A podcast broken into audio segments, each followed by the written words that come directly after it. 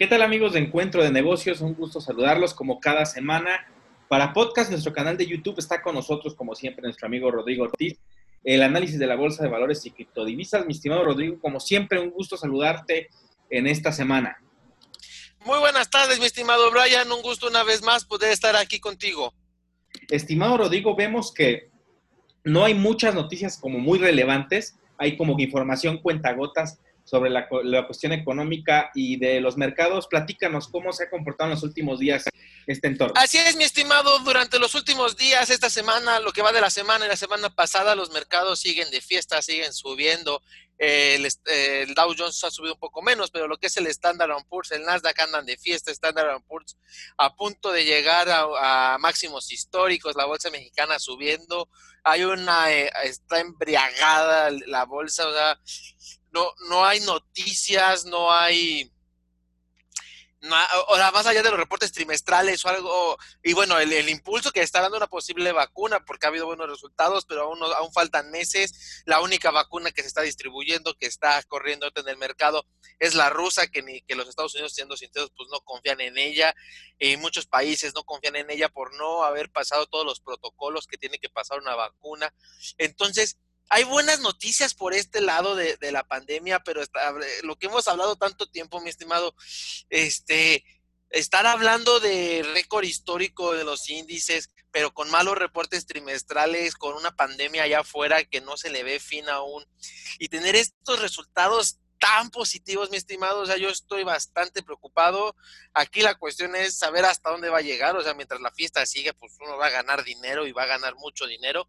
Pero el día que la fiesta se acabe, pues creo que va a venir un golpe muy duro.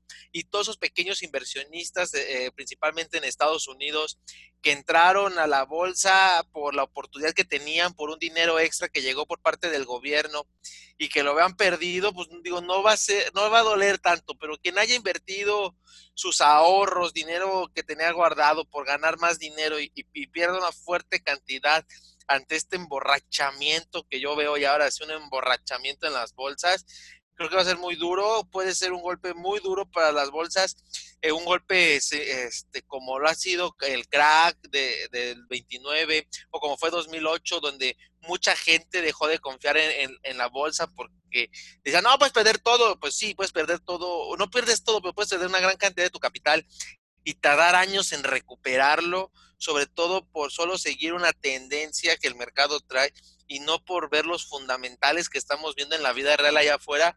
Eso me puede, me preocuparía mucho que gente que ha invertido dinero de los ahorros de toda su vida los tenga ahí y que no sepa que hay este riesgo, porque cuando lo sabes, pues lo tomas, ya tú decides si te la juegas o no, pero que no sepa que hay este riesgo y que solo esté contento porque las bolsas siguen subiendo y subiendo, no importa la pandemia, no importa nada, y que suba, suba, suba, suba, suba, me, me preocupa mucho, estimado, y, y, eso no, no me gustaría. Y bueno, por otro lado, pues la semana pasada tuvimos el recorte de tasas de Banjico, ya se veía venir, la tasa de interés sigue bajando en Banco de México, eso sí impulsa la bolsa porque pues los productos que, que traen una tasa ya implícita en él, pues está pagando menos tasa, pues sí impulsa a, los mercados de renta variable que esperas obtener un mayor rendimiento que, que, estos, que, que, estas tasas, ¿no? Pero fuera de eso no ha habido mucha noticia, no ha habido mucha información. Lo que más me preocupa es el emborrachamiento.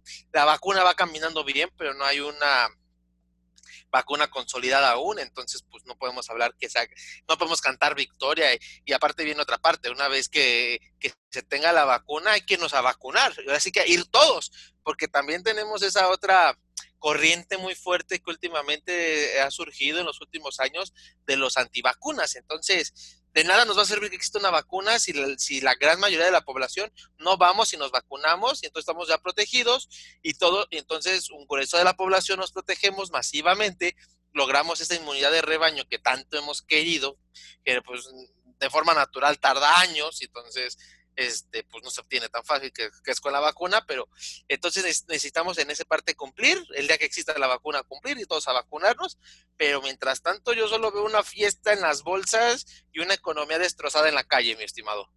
Sí, yo creo que retomando lo que mencionas sobre el riesgo, el enorme riesgo de que muchos eh, en Estados Unidos recibieron dinero por parte del gobierno como tal, un estímulo, lo tomaron, se lo llevaron a la bolsa y, tomaron ese, ese riesgo sin saber del mismo, o sea, prácticamente invirtieron porque la tendencia era invierte porque la bolsa está subiendo, los precios de las acciones están aumentando, eh, busquemos ganancias eh, y dinero fácil.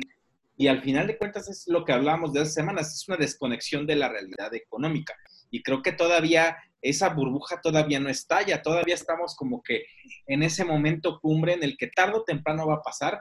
Eh, muchos países van a empezar a resentir la morosidad, por ejemplo, del pago de los créditos. En México se habla un poco ya de que los bancos deben de comenzar a tener reservas para, para esta morosidad que seguramente se va a disparar después de que los bancos dieran como esta, este plazo de tres meses de no, no cobrar los intereses moratorios y solamente intereses ordinarios, esperar a, los clientes durante este periodo y, se convierte en un tema que, que, es internacional, no solamente en los Estados Unidos, sino en todo el mundo, donde la cuestión económica ya empieza a tener eh, los efectos del, coronavirus, a pesar de que ya hay vacuna y es una buena noticia, pues no hay eh, eh, fecha para que al menos en 2020 suceda. vivimos como que en esa fantasía de que sí va a existir, que va a llegar la vacuna y que aparte vamos a tener que todos vacunarnos, como lo decías tú, y, nos enfrentemos a gente que no quiera vacunarse, porque esa es otra realidad, va a haber gente que va a estar en contra de la vacuna, como ha existido eh, en los últimos años estos antivacunas uh, y conspiracionistas que dicen que las vacunas no sirven.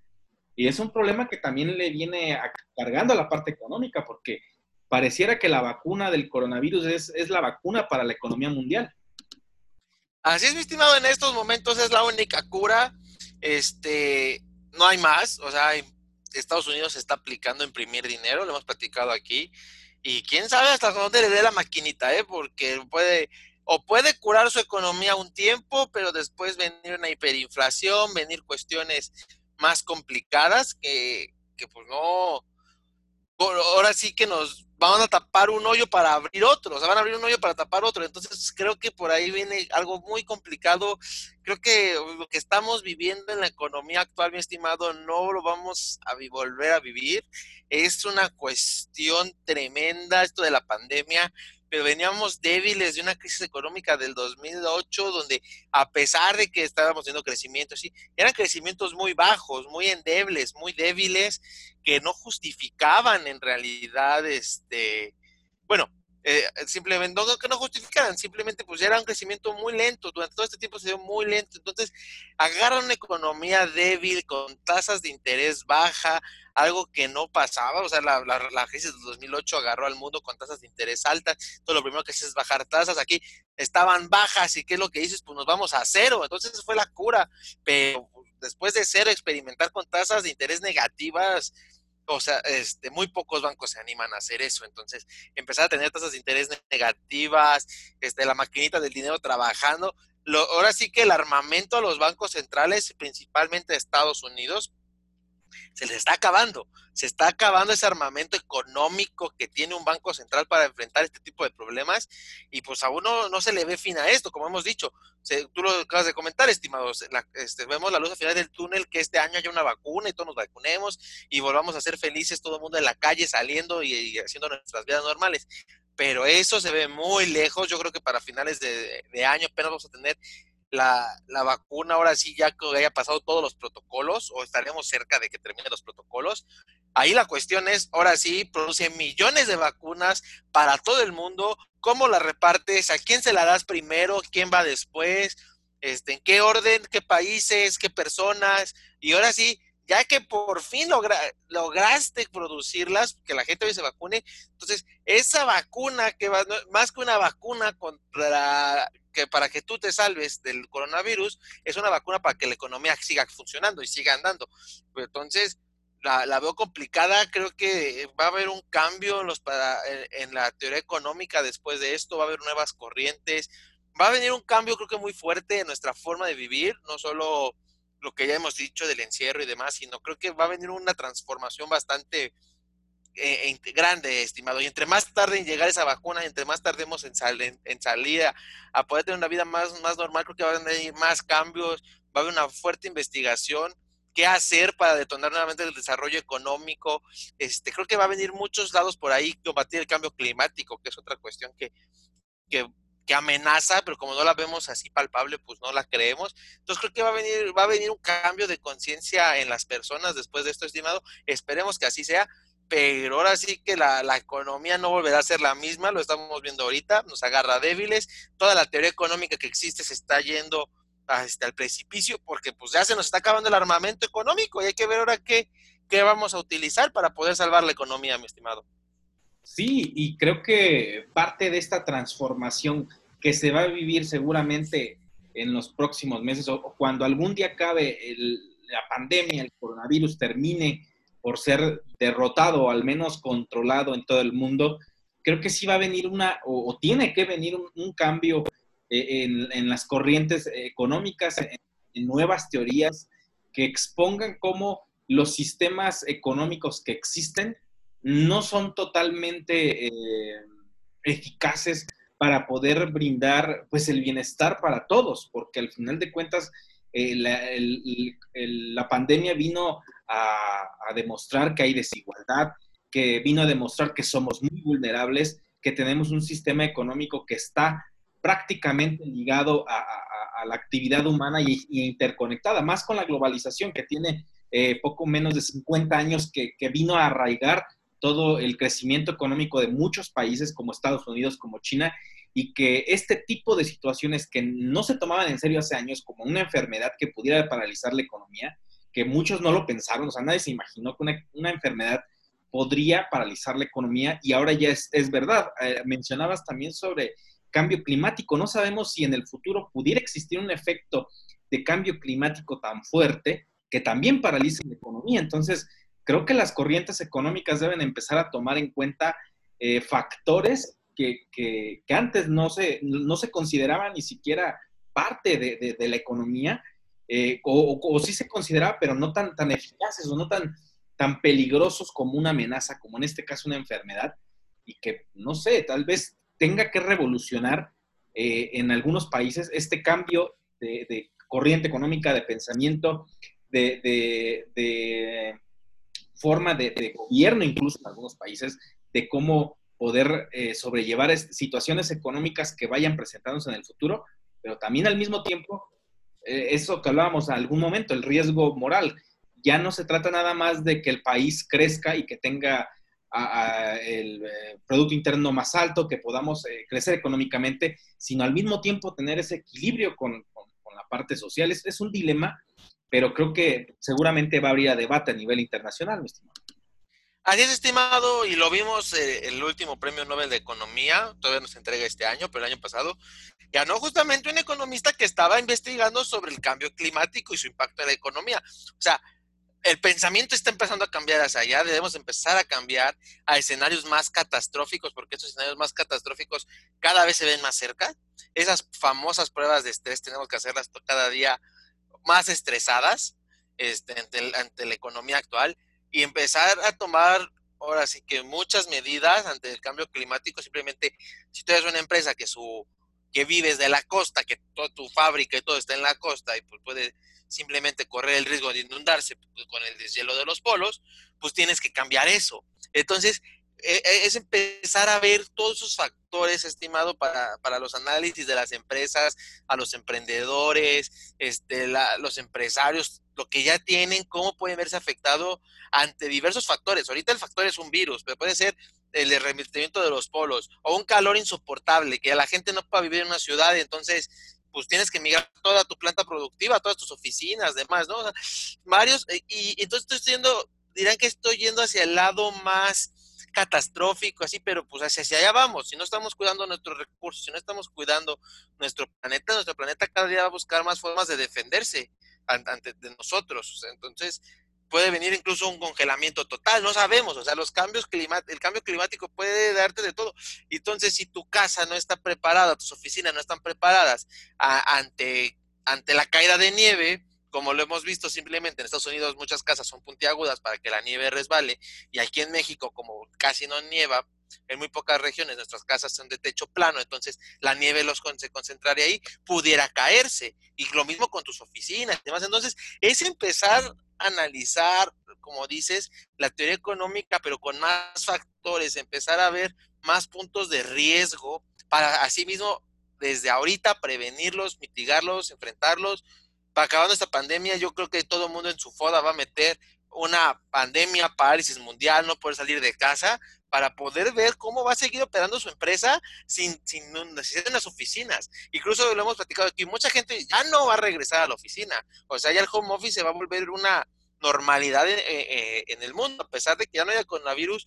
Los empresarios vieron que funciona y hasta les conviene porque sale más barato, rentas menos espacio, gastas menos luz, y entonces esto puede venir a que el empleado tenga un mejor sueldo, porque como me estoy ahorrando gastos, le doy un mejor sueldo al empleado que trabaje desde casa y con ese extra, pues él puede pagar su luz y demás. Entonces, compenso, o sea, estoy, estoy repartiendo ese ahorro con mis empleados, entonces ya no tengo que gastar esto, entonces les puedo dar un poco más. Entonces empezamos a ser más equitativos, o sea, esa es la, la cuestión. Debemos buscar una economía más equitativa, más igualitaria, más pareja, para y con más conciencia para poder no volver a enfrentar este tipo de problemas que ahorita estamos teniendo. Que ahorita es un virus, pero después no sabemos qué otras mal, miles de cosas pudieran suceder, estimado. Sí, yo, yo eh, creo que, que, deben de, presentarse eh, ensayos de escenarios catastróficos.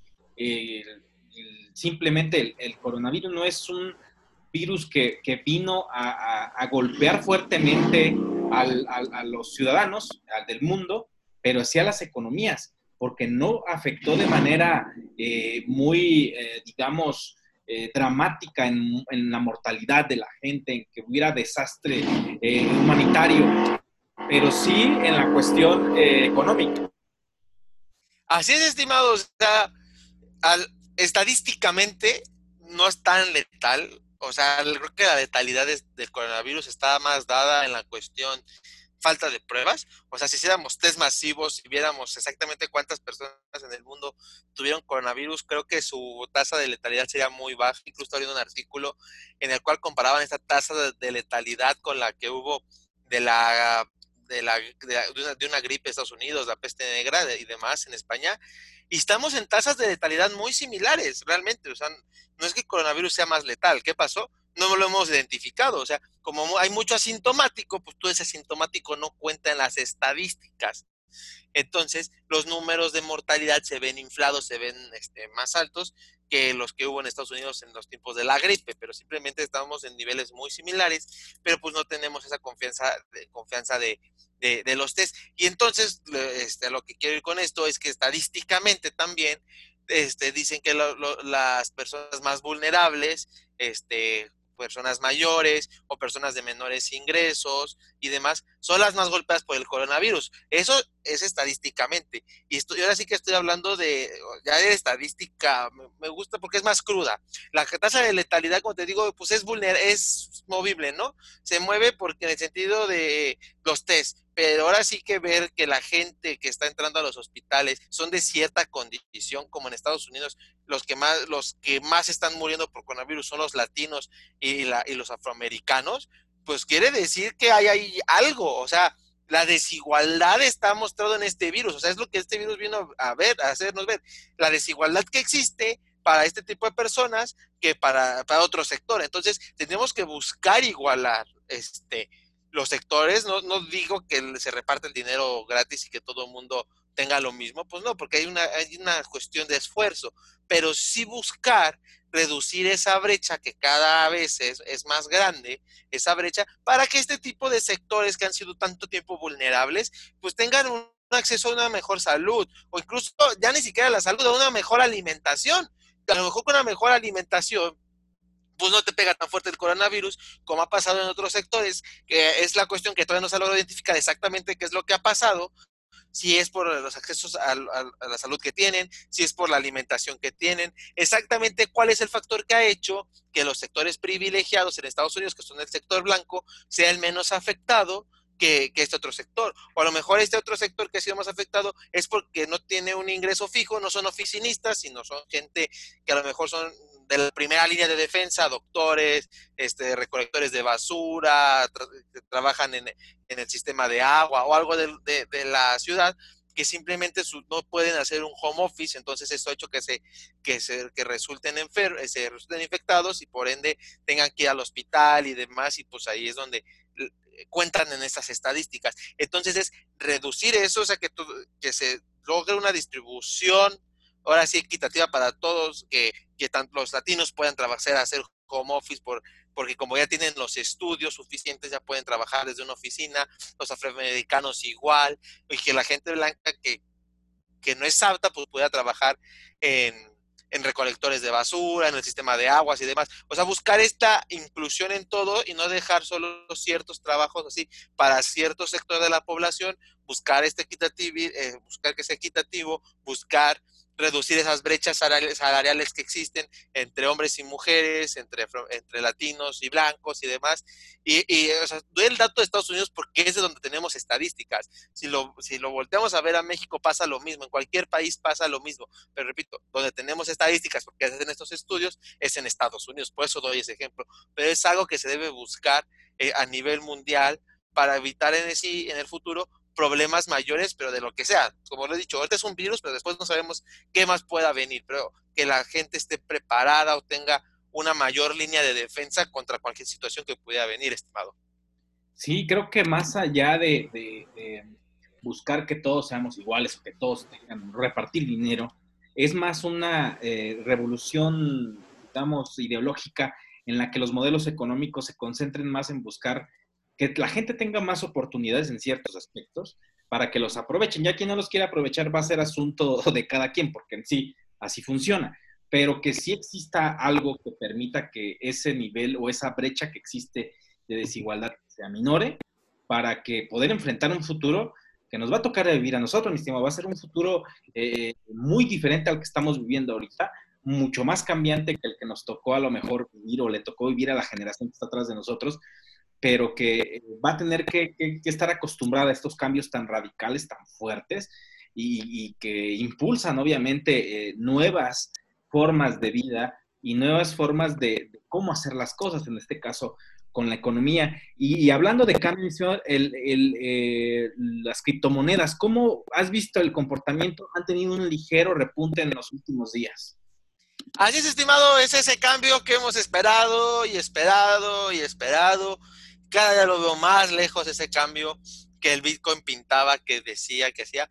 Empieza a tener un rebote, muy buen rebote, lo, hablamos aquí, tiene una lateralidad tremenda, ya subió 20% sobre esa lateralidad, o sea, de los 10 mil dólares ya va en los 12 mil, trae una tendencia a la alza, pero no, ha no logra consolidarse, o sea, no ha logrado, hijos, no sé, o sea, al Bitcoin le falta una persona de marketing, o sea, le falta alguien que le haga publicidad los beneficios que puede tener.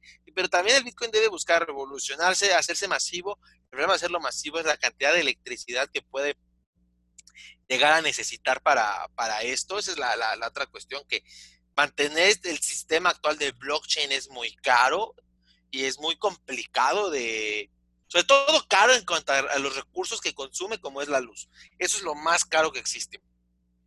Y, entonces, la única forma de mantener ese sistema que pudiera funcionar a nivel mundial es con paneles solares, tecnologías limpias, porque la luz a base de carbón o de petróleo no, no, no va a dar abasto. O sea, justo estamos hablando de eso, del cambio climático y demás, entonces no va a dar abasto.